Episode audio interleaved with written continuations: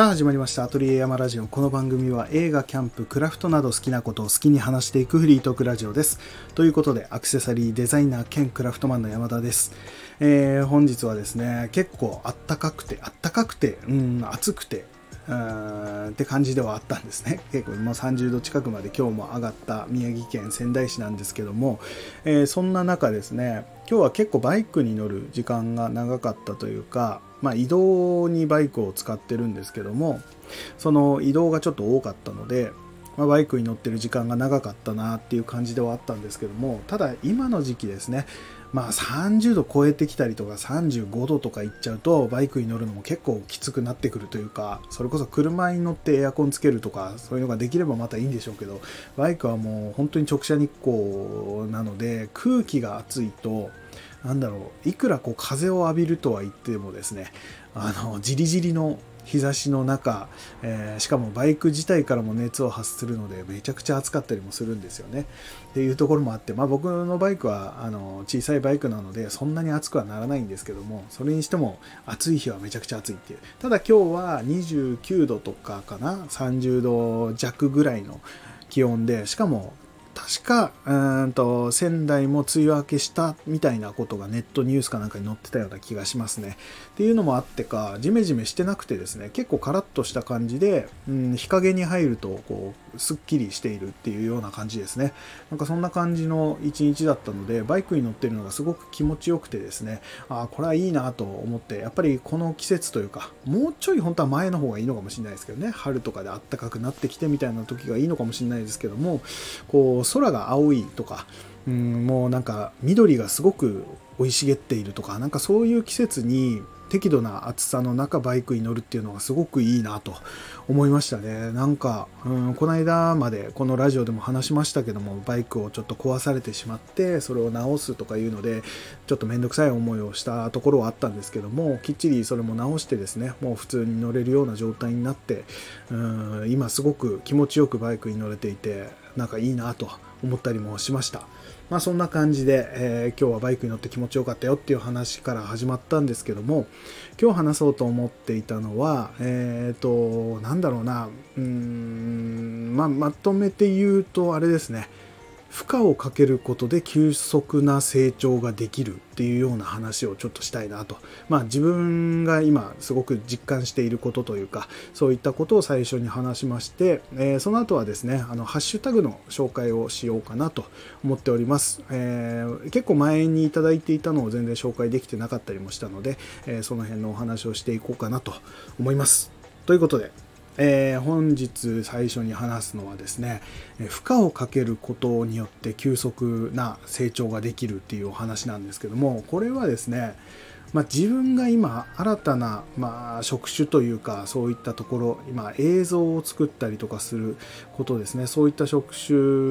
にうんなんだろうな、えー、て言ったらいいのかチャレンジし始めたというかっていうところなんですよね。まあ、仕事としてそういった映像関係の仕事をするような感じになっていまして、えー、それが本当に、まあ、今までこう YouTube で自分でスマホで撮影してとか編集してアップするみたいなことはしていたんですけども全然こう専門的なことをやったことはなかったんですよねそんな中で、まあ、こういう仕事に就くっていうことになってえー、やっぱりいろんなことを知らなきゃいけないっていう状態になってるんですね。知らなきゃいけないというか結局どんなに自分ができなかったとしてもお客さんに届く時にはやっぱり商品になっていないといけないというかある程度のやっぱりクオリティを超えていかなければいけない。ある程度というか、まあ、普通に商品としてのラインですよね。そこを超えていかなければいけないということはじゃあそれだけのうんまあ、映像の仕事って世の中たくさんあると思うんですよねそういう会社とかそういったところと、まあ、まあ遜色ない仕事というかまあなんならそれを超えていくような仕事ができなければいけないっていう状態ではあるんですよね。うん、できる限りやっぱりいいものをお届けするっていうことがものづくりだと思うのでっていうところでじゃあ今自分がまあ言ってみれば完全素人の状態からそういったお客さんに届けるような動画が作れるかっていうと全然まだ作れていないし知識としても全然低い状態足りていない状態だと思うんです。ただ、本当に全くの素人から今ですね、まあ、まだそんなに1ヶ月とかえちょっとぐらいしか経ってないんですけどもそんな中でも、まあ、会社からですねこうカメラを貸してもらってですね、まあ、最初から自分でいいカメラなんて買える、え、財力もないのでカメラも本当にあのいいやつはすごい値段をしたりするので、まあ、そういったところもあるので会社でえ所有しているというかそういった、まあ、いいカメラですねを貸していただいてですねそのカメラを、まあ、持ってまあ、仕事休みの日とかあとは仕事帰りとかですね。ちょっと時間ある時はカメラを構えて、まあ、街中をこう撮ってみるとかうん休みの日にはちょっと外に出向いてですね、え、撮影してみるとか、まあ、昨日もそれこそちょっと夜の撮影っていうのをしたことがなかったのでその暗い中でのライトをどういう風な感じで映すのかとか建物をどう映すのかとかそういったこととかですね。あとは大きいものですね。すごくこう高いビルとかそういったものをどう動画として映すとかっこよく映るのかとか綺麗に映るのかとか、まあ、そういったことをですね昨日もちょっと、えー、取りに行ってきたというか練習しに休みの日に行ってきたんですけども昨日はあれに行きました。あの仙台の中山っていうところにあるあの観音様ですね。めちゃくちゃでっかい観音様をどんな感じで撮れるかなっていうところで日中行ってですね、えー、夜はうんと、泉区にあるですね、泉アウトレット、えー、泉、えー、なんだっけかな、プレミアムアウトレットかっていうアウトレットがあるんですけども、そこがですね、すごくこう、夜、なんか街灯の感じがオレンジ色っぽかったりとか建物自体もすごくちょっとこう何て言うんだろうなお城っぽいような雰囲気で作られていたりとかなんかそんな感じで雰囲気がいいとこなんですよね。っていうところもあって、まあ、光の具合も建物の感じもいいなっていうところでそこに行ってですねちょっと雰囲気、まあ、どっかにこう出すような動画を撮ったわけじゃなくて本当練習用に撮った感じではあるんですけども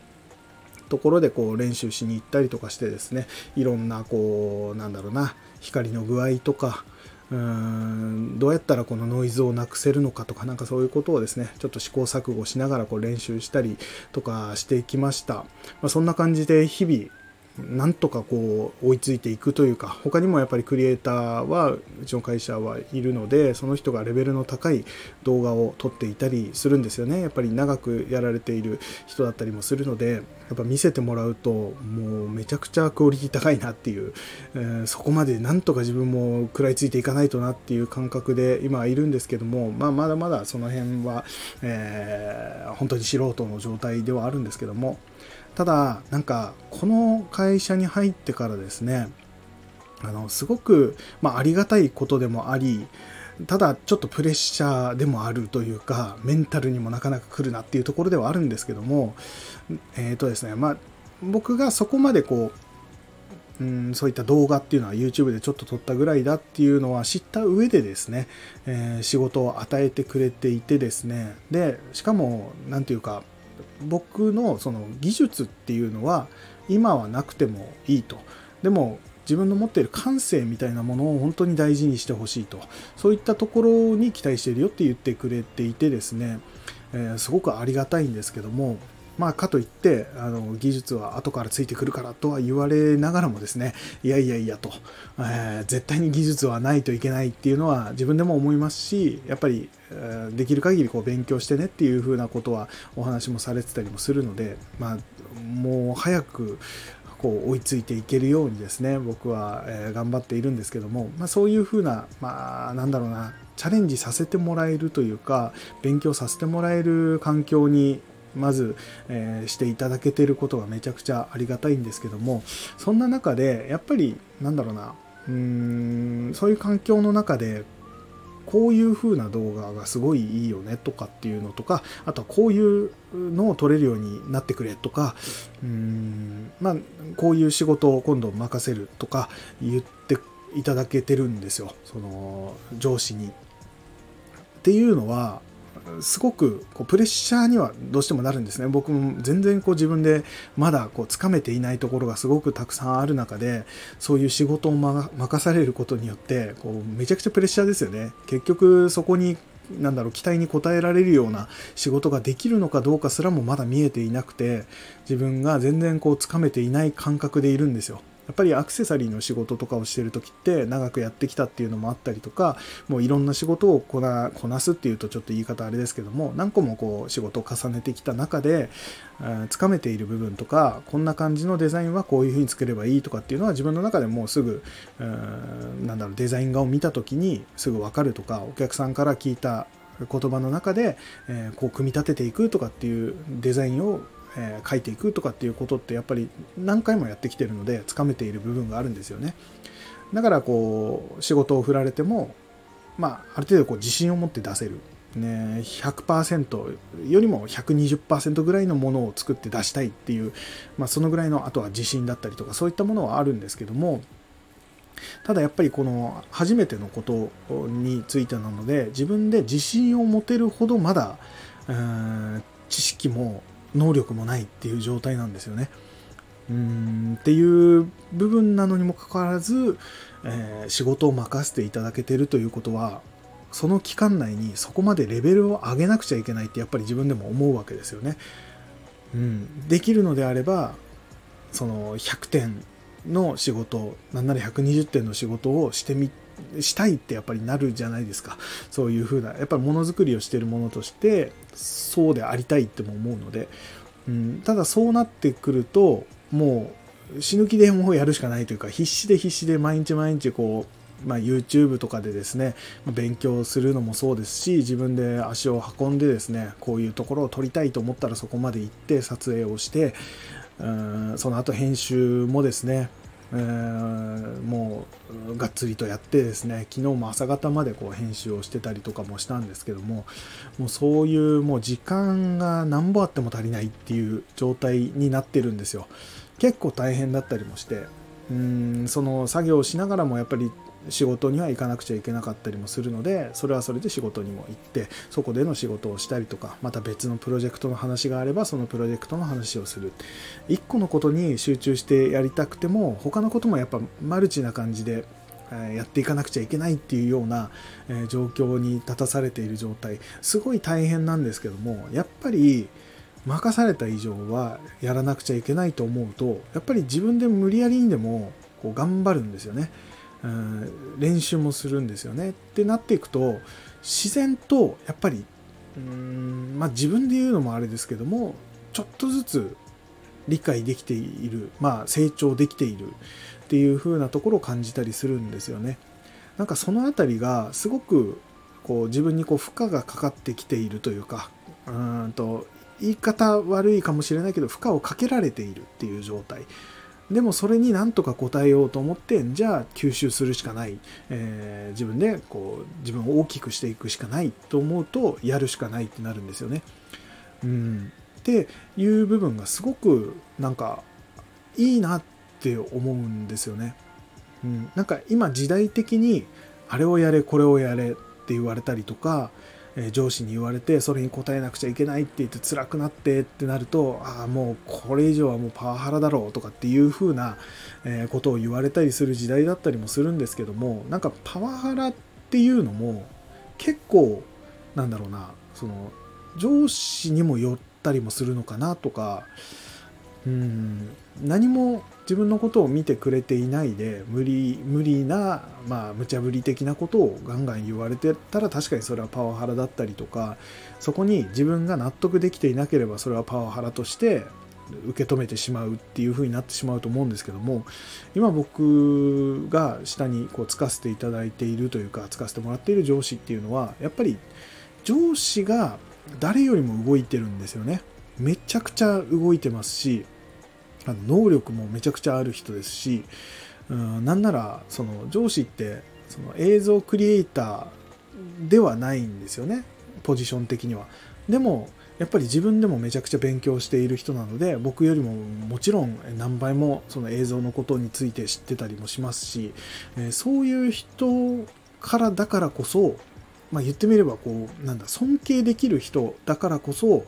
そういったうんと極端に言うと無茶ぶり的なことだったりとか、まあ、無茶ぶりでもないんだと思うんですけどもそれが普通なのかもしれないんですけども、まあ、今の状態の自分だったらちょっと厳しいなって思うようなことだったりしてもいやでもその人に言われるんであればできるだけこう答えたい、うん、期待に応えたい。まあなんならこうすごいなって言ってもらいたいとかっていう風なぐらいに思えるような人からのそういった言葉だったりとか、まあ、仕事を回してもらえることっていうのは、うん、すごくいい形でのなんだろう負荷なのかなと思うんですよね。これすごいなんかいいなと思っていてやっぱり人成長する時っていうのはちょっと無理をした時がやっぱり人って成長するのかなと思うんです。まあ、体とかなんだろう体調崩すとかうんなんかそこまでいくとちょっとやりすぎかなと思ったりもするんですけどもやっぱ多少の無理はしないといけないよなっては思うんですよね。結構ヒーヒー言うぐらいの無理というかヒーヒーって倒れてしまってはダメですけどその手前ぐらいのちょっときついなっていう風なところまで頑張っていくとやっぱり次同じような状況に立った時に一回その経験があるのでやっぱり乗り越え方がある程度分かってきたりとかうーんなんだろう感覚がつかめてくるのかなとかでやっぱり期待に応えようと思うと知識は無理やりにでも入れるしうん練習もするしってなるとやっぱ自分の成長にはすごくつながるのかなその急速に成長できるのかなっていう感じがするんですね。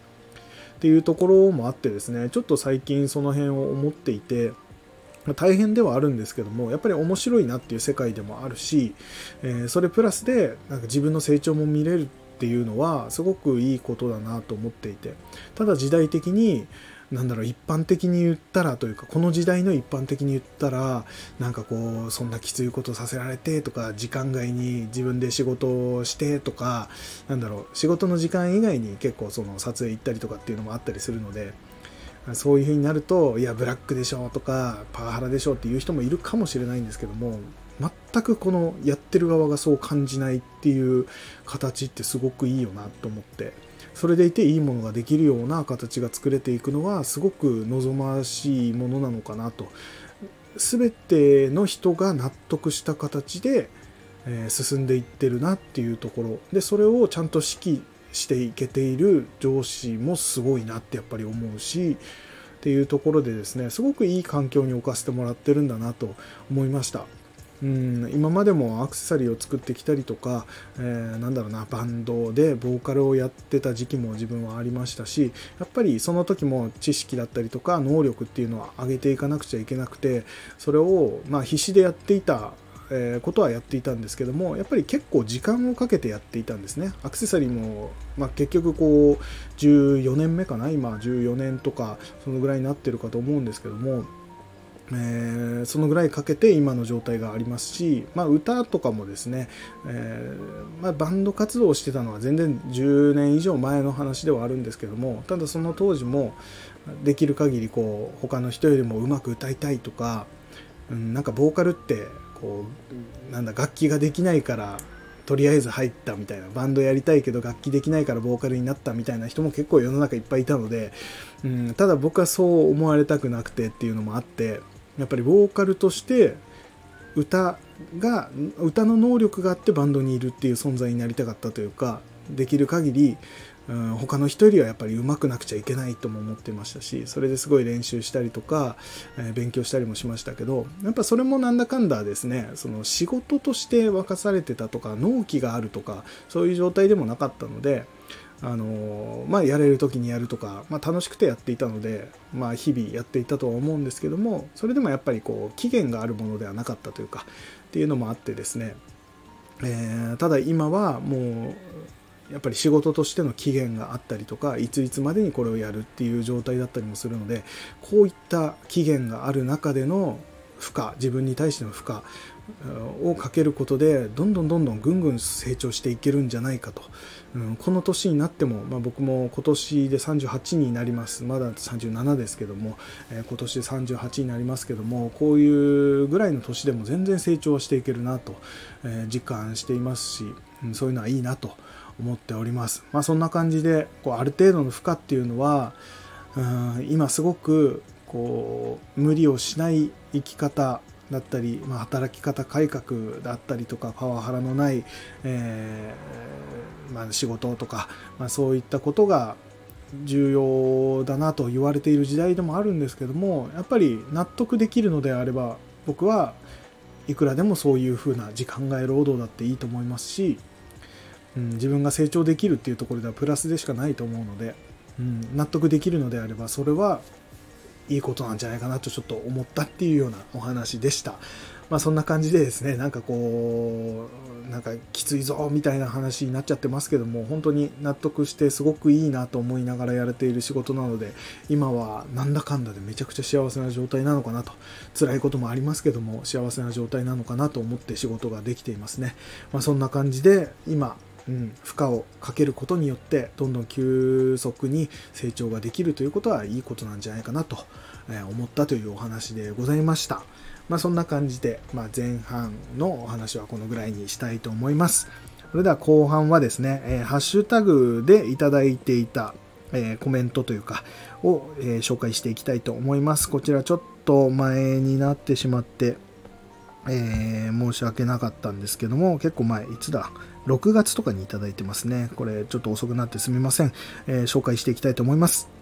えー、備え解放区さんからですね、ハッシュ後山でいただきました。この備え解放区っていう、えー、アカウントさんは、備えトロンという番組さんの、えー、あれですね、アカウントからいただいております。ポッドキャスト番組、備えトロンさんですね、からいただきました。えー、トリフィドさんに教えてもらい、えー、ハッシュ162、ハッシュ163、8週じゃないか、162回、163回を聞かせていただきました。ご紹介ありがとうございます。音楽を聴くときも音が鳴っているのに静けさを感じることがありますが、後山さんも同様にとても落ち着いて静かな気持ちがしました。というコメントを載せていただきまして、僕の163回の回をですね、えリツイートしてくれました。引用リツイートですね、していただきました。ありがとうございます。えっ、ー、と、これなんかすごい、や表現いいですね。えー、すごくいい表現で、ちょっと、なんか、こう、普通の表現じゃないなっていうところで、ちょっと、こう、芸術的な感じの、えー、なんだ、表現の感情を感じましたけども、音楽を聴く時も音が鳴っているのに静けさを感じることがありますがって、確かに言われてみると、そういうのありますよね。僕も音楽聴いていて、すごく、冷たさを感じる曲だなとかその音の感じとかでですね冷たいってあの怖いとかそういうなんだろう、えー、いじめてくるみたいなそういう冷たいとかじゃなくて本当におあの温度感ですねすごくひんやりした音だなとか、うん、それこそあったかい音だなとかって感じることが結構あってですね僕は結構こうひんやりした音楽っていうのがすごく好きだったりするんですよね。うんなんかクリアなえ通るような音が鳴るような、え曲とかそういうのが好きだったりするっていうのもあって確かにこのあの僕は温度ですけどもこの音楽を聴いて、え、聞く時も音が鳴っているのに静けさを感じる曲とかそういうことがあるっていうのはすごくなんかわかるなって感じがしました。そしてそれをですね、僕の後山さんも同様に、えー、とても落ち着いて静かな気持ちがしましたと言っていただけてですね、僕はすごくそれは嬉しくてですね、あのー、僕なんか人との付き合いとか、いろんなこう、なんだろうな、接客とかもそうですね、お客さんと、うんまあ、対応する時とかそういう時もそうなんですけども僕はですねできる限り刺激を与えないような人との付き合い方をしたいっていうのがすごくあってですねなんだろうなモットーにしているというか、うん、できるだけこう人にダメージを与えたくないとか、うん、例えば言葉がめちゃくちゃ汚いとかきつい言葉を使うとかいうのがあんまり好きじゃないんです。まあ冗談でなんかそういうことを言う時は友達同士でとかそういう言葉を使うことはあったりするんですけどもまあまあなんだろうな普通にそこまでの距離感近い人じゃない人と話す時とかは絶対にそういう言葉は使わないですし、えー、それこそお客さんにはもちろん使わないですしそういう言葉を使わないとかあまり人を刺激するような言葉を使いたくないとか言い回しをしたくないとか、まあ、なんだろう聞く人から聞いたらすごいなんか遠回しにこれ言ってきてるじゃんみたいに思うような言葉ってあったりするじゃないですか。で、そういうのはできるだけ言わないようにはしたいとか、あのー、そっち側の、相手側の気持ちに立った時に、なんか嫌な言葉を、えー、聞かせたくない、聞きたくないなと思ったりもしたり、なんか嫌な気持ちになりたくないなってやっぱり思ったりすると思うので、できる限り、うん相手側の気持ちに立ったりとかあまりきつい言葉を使わないとかうんっていうことはすごくあるんですね。あとはすごい急に大きい音を、え出さない、え大きい声を出さないとかそういうのもそうなんですけども僕はできるだけ馴染むとか自然にとかそういう言葉が好きでそういう風な人間でありたいなと思っていてなんか友達とかとの付き合いでなんかあいつと遊んでるとすっげえ楽しいんだよなとか、あの、ワクワクすんだよなとか、そういう、なんだろうな、うん、ギラギラした感じがするイメージっていうのは、多分僕に持ってる人は友達とかではいないと思うんですけども、あの、ただ、まあ僕が目指すところは、僕と友達とでこう会った時に、なんかこう地元感があるなとか、うん別に地元が一緒じゃなかったとしてもあこいつと話すとなんかこうなんかゆったりするなとか落ち着くなとかなんかそういうふうにも思ってもらえるような人間になりたいなっていつも思ってるんですよね。うん、なんかこうなんだろうなクラブ行こうぜって絶対言われないような感じとかですね。なんか一緒にコーヒー飲んでゆっくり話してとか一緒に映画見てとかなんかそういうふわっとしたような人で思い返してもあれ先週遊んだけどって誰と遊んだんだ遊んだんだっけっていう風にちょっと忘れられるぐらいふわっとしたような、え人間でいるのがすごくなんか僕はいいなと思っていて。で会った時にはただなんかこう和むっていうような人になりたくてですね。まあなんかそんなところもあったりするんですけどもそういうところがもしかしたらこのラジオとかでもこうなんだ聞いていてとても落ち着いて静かな気持ちがしましたっていうふうに言ってもらえたのはもしかしたらそういうこともあるのかなとかちょっと思ったりもしております。まあそんな感じでですね、なんか自分をこういうなんか、うん、何かに例えて話してもらえるっていうのはなんか嬉しいですね。うん、あんまりこういう風な感想って聞くことがなかったりするのですごく嬉しいです。ありがとうございます。はい、それでは続いてですね、えー、いただきましたのが、えっ、ー、と、トリフィゾさんからいただきました。ありがとうございます。えー、プレミアたくさん機能があって覚えるのが大変楽しそうですね。音声の文字起こし機能もあってすごいとびっくりしました。何かを作ることとそのための手段や道具、誰かと共同で進めるための準備、ワクワクですね。山田さんの誠実さが通じるような、えー、いい仕事相手に恵ま恵まれますようにといただきました。えー、こちらも168回の僕の回ですね。えー、をえ引用リツイートしていただきました。ありがとうございます。え、プレミアっていうのがあれですね。えっ、ー、と、プレミアプロっていう、え動画編集のソフトですかね。えー、Adobe から出てるやつですね。これ本当にいっぱい機能があってマジでわからないんですよ。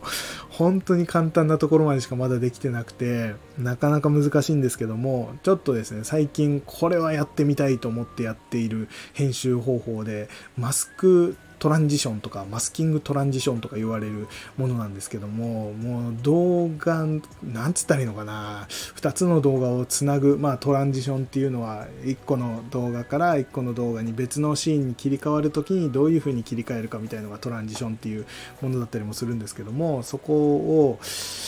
えー、難しいな。なんて言ったらいいんだろうな。まあ、例えばですけども、まあ、時計とかをつけていて、時計の腕時計ですね。腕時計の映像があった時にこの腕時計の丸い文字盤の中に、えー、別のなんだろうな森とかですね海とかそういう風な映像がこの時計の文字盤のところに綺麗に入り込んでいるみたいな。でその中に吸い込まれるように入っていくとその海につながっているとかなんか森につながっているとか、まあ、そういう感じのなんか部分的に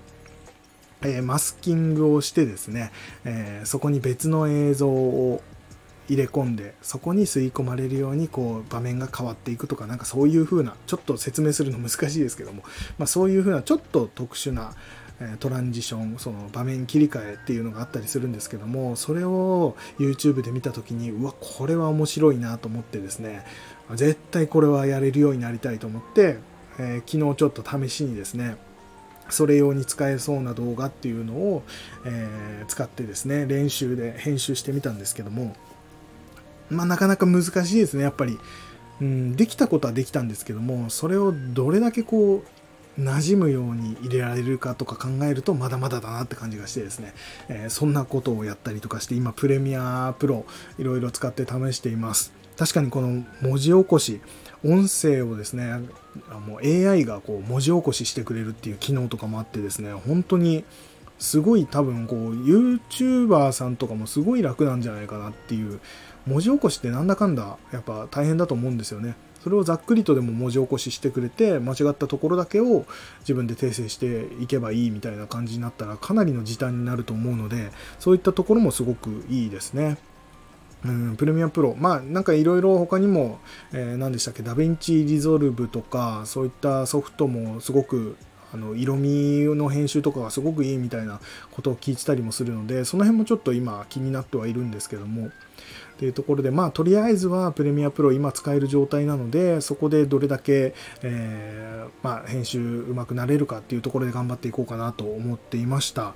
うんっていうところですね。あとはもう本当に人と一緒に物を作るっていうのは、今までもうほぼ個人で物を作ってきたりとかしていて、基本的には全てを自分が作って自分が、えー、宣伝して自分が、えー、販売するっていうところまでをやっていたんですけども今はやっぱり分業というかうんなんだろうな広告を売ってくれる人は別の人がやってとかえこういうことは自分がやってこういうことは他の人がやってくれてみたいな形で、えやってたりもするんですけどもそういった中で本当にいい人と巡り会えたなっていうのはすごく思っています。今会社に入って本当にみんないい人だなっていうのがこれなかなかないような気がするんですよね。うん僕もやっぱり結構人を見てしまうタイプの人間なので人を見るっていうかそのタイプとかやっぱ探ってしまうんですよね。自然と。うん性格上というかいろんな人をこう観察してしまうというか自然と。でこの人はどんな人なんだろうって思いながら見てるんですけどもみんな本当に裏のないいい人だなって感じがしてですね。これはなかなかうーんなかなかない職場なんじゃないかと思いながらすごく今恵まれた環境でやらせてもらってるなっていうところでですね、まあ、前半にも話しましたけどもすごく自分も成長できるし、うん、すごくこうなんだろうな勉強になるっていう風な会社でもあるのですごくいい環境でやらせていただいております最高の状態だと思っておりますうん、ということで今後もですねまた何かこうありましたらそういったことも話していきたいなと思いますありがとうございますということで最後ですね、こちらもトリフィードさんからいただきました。えー、レギュラーアイスコーヒー。喫茶店で飲むようなアイスコーヒーが飲み飲みたくなって氷ぎゅうぎゅうのサーバーに直ドリップ直ドリップかな、うん、ガムシロもミルクもいらない香り高い飲み物。マキネッタ要チェック。っていうことでいただきました。ありがとうございます。これはもうアイスコーヒーですね。最高にうまいやつですね。ドリップコーヒーもあれですね、本当に氷が入ったサーバーに直にドリップするっていうのは僕もよくやるんですけども、これもうまいんですよね。ちょっと濃いめに入れるんですよね。どうしても氷溶けるので、その氷分で薄くなっちゃう分、えー、コーヒーは結構濃いめに入れると美味しく出来上がったりするんですけども、これ本当にうまいんですよ。あの、アイスコーヒーとしてやっぱりペットボトルで売ってるのはすごく手軽で、えー、まあそれも僕も買いますし、それに氷入れて飲むとかもやるんですけども、やっぱりドリップしたコーヒーをもう急冷ですねもうすぐに冷やすっていうことで、えー、すごく美味しく香りもちゃんと立つアイスコーヒーになるというかっていうところでですねしかもドリップコーヒーってやっぱりドリップコーヒーというかアイスコーヒーって結構苦めなものがお店とかでは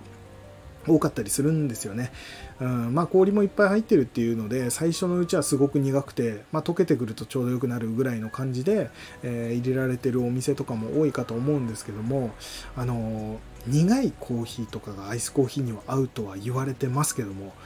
結構なんだろうな浅めの、まあ、中入りとか、え、ぐらいのコーヒーをアイスコーヒーにしても爽やかでうまかったりするんですよ。ちょっと香ばしさのある爽やかななんかお茶みたいな感じにもなってそれはそれですごくまあコーヒーらしさもちゃんと残るのですごく美味しいんですよね。うん苦いコーヒーをなんだろうなそのドリップして氷で冷やしてちょっと薄まって美味しいアイスコーヒーっていうのはもちろんめちゃくちゃうまいんですけども僕は意外と中入りぐらいのちょっと酸味のあるような感じのものを、まあ、新鮮な豆じゃないとダメですけどもううんそういったものをアイスコーヒーにして飲むっていうのもすごく美味しかったりもするのでそれもおすすめですね。で、えー、前にも話しましたけどもそのマキネッタですね。直火式エスプレッソの機械ですね。これはマジでいいです。さらに、えー、ドリップコーヒーよりもなんだろうエスプレッソなのでかなり濃厚なコーヒーの味を凝縮されたえー、濃いコーヒーを出してくれるのでそれをアイスコーヒーにするとめちゃくちゃ美味しいです。香りもさらに高くなるかと思います。そしてドリップコーヒーまあペーパードリップであればペーパードリップコーヒーよりもうんと油分が出やすいんですね。マキネッタって。っていうところでコクも出てきますね、うん、マキネッタで入れるとその感じもあるのですごく美味しいですねうん、これはこれでいいです。そしてコーヒー豆もドリップだと結構多めに、まあ、濃いめに入れるっていうので倍とか使っちゃうんですけども、マキネッタは3倍分、えー、3カップ分ですかね、入れるっていう状態でも、えー、コーヒー豆14、5g あれば、3倍分のエスプレッソとか取れたりするので、結構コーヒー豆の節約にもなるのかなとも思いますね。ドリップでアイスコーヒーって結構使っちゃったり、水出しで、コーヒー豆使うのも結構な量使っちゃうんですよ。ただエスプレッソだと結構もうなんだ濃縮コーヒーになるので豆がそんな多くなくてもそのまあ圧をかけてエスプレッソとして出してるっていうところで味がギュッと出てくるんですよね。っていうところで少量でも結構濃いめなので、うん、アイスコーヒーにするにはすごくいいと思います。結構マキネッタおすすめですね。うん、ほんと手軽だしっていうところで、えー、めちゃくちゃおすすめです。ということで、ありがとうございました。そんな感じで、えー、っとですね、このハッシュタグいただいていた3通をご紹介させていただきました。まあ、こんな感じでですね、えー、思ったこととか、なんか、えー、あれとかですね、えっと、リクエスト的な、まあ、リクエストするって言っても僕はずっと何かを、あれとこれとっていう、なん、だろう、映画だけを話すとか、キャンプのことだけを話すとか、そういう番組ではないので、なかなかリクエストっていうのも難しいかもしれないです。あれもこれも喋っちゃうっていうのがあるので、うん難しいかもしれないですけども、なんかあれば、そういった、もう本当にちょっとしたことでもいいので、こんな感じで、えーと、ハッシュタグをつけて、えー、ツイートしていただければまたご紹介させていただきます。まあ、そんな感じでなんだかんだすごく長くなってしまいましたが、今日は、えー、このぐらいにしたいと思います。いやーなんか喋ってたら熱くなってきましたね。えー、皆様も結構今ですね、熱中症で倒られ、倒れる方とかもめちゃくちゃ多くて、もう本当に暑い日なんて毎日のようにやっぱり救急車の音が聞こえてきますね。っていうところもありまして、まあ、熱中症って結構やっぱきついらしいんですよ。僕は実際にその熱中症っていうのはなったことないんですけども、まあ熱中症気味だなぐらいななんかすごいこう水分足りてないんだろうなみたいになったことがあるんですね。あれ以上いったら危ないだろうなって思ったことはあったので、うん、結構熱中症ってその時倒れて、えー、あとはなんだ水分取って冷やせば回復するっていうものでもないらしいんですよ。結構後々残ったりすることもあったりするので本当に注意してですね水分取ってうん、あの塩分とかも取ってですね、えー、自分が思ってる以上に取った方がいいですね。ちょっとトイレの回数とかは増えちゃうかもしれないですけどもガンガン水分取っていった方がいいかと思います。まあ無理せず、えー、暑い夏を楽しみながら行きましょう。ということで今回はこのぐらいに、えー、したいと思います。また次回ですね何を話すか分かりませんがぜひ聞いてやってください、え僕がやっている Twitter、Instagram、YouTube チャンネルなどは、え説明欄にインフォメーションのリンクを貼っていますのでそちらからぜひチェックしてみてください。また番組へのご意見、ご感想などございましたら、えー、Twitter からハッシュタグカタカナで後山、ハッシュ後山をつけてお送りください。お待ちしております。ということで山田でした。それではさようなら。